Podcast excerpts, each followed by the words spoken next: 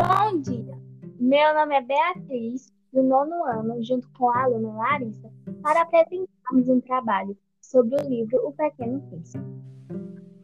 No capítulo 17, fala que quando queremos impressionar alguém, acabamos mentindo um pouco.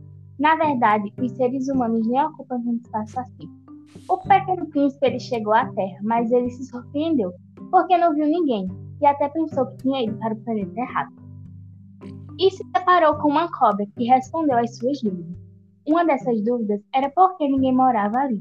Ela respondeu porque aqui é a África, um deserto. Ela lhe fez propostas para que ele pudesse levar ele por lugares onde nenhum navio levaria, e que tudo que ele tocasse retornaria para onde veio. O menino achou interessante, mas continuaram em silêncio. Ela sabia que ele estava ali por conta de uma flor. Sentia pena dele, mas os dois continuaram em silêncio. Na continuação do capítulo 18, o pequeno príncipe atravessou o deserto e se encontrou com flor. Como sempre educado, ele a perguntou onde estavam os seres humanos. Respondendo sua pergunta, ela disse que havia uns seis a sete ali, mas já não via há muito tempo. Eles saíam e não tinham raízes, e se despediram. Como podemos ver, o pequeno príncipe estava sozinho nessa jornada, mas ele não desistiu de procurar o que queria encontrar.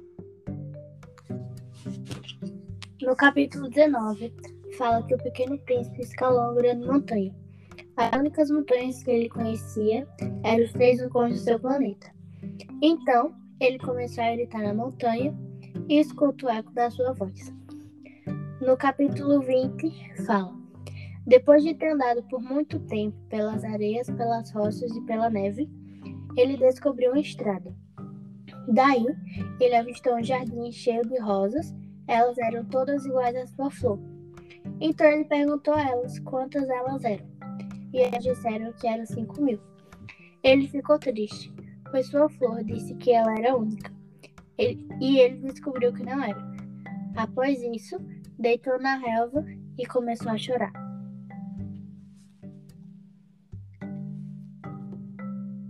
Obrigado por ter assistido o nosso podcast sobre o livro Pequeno Príncipe.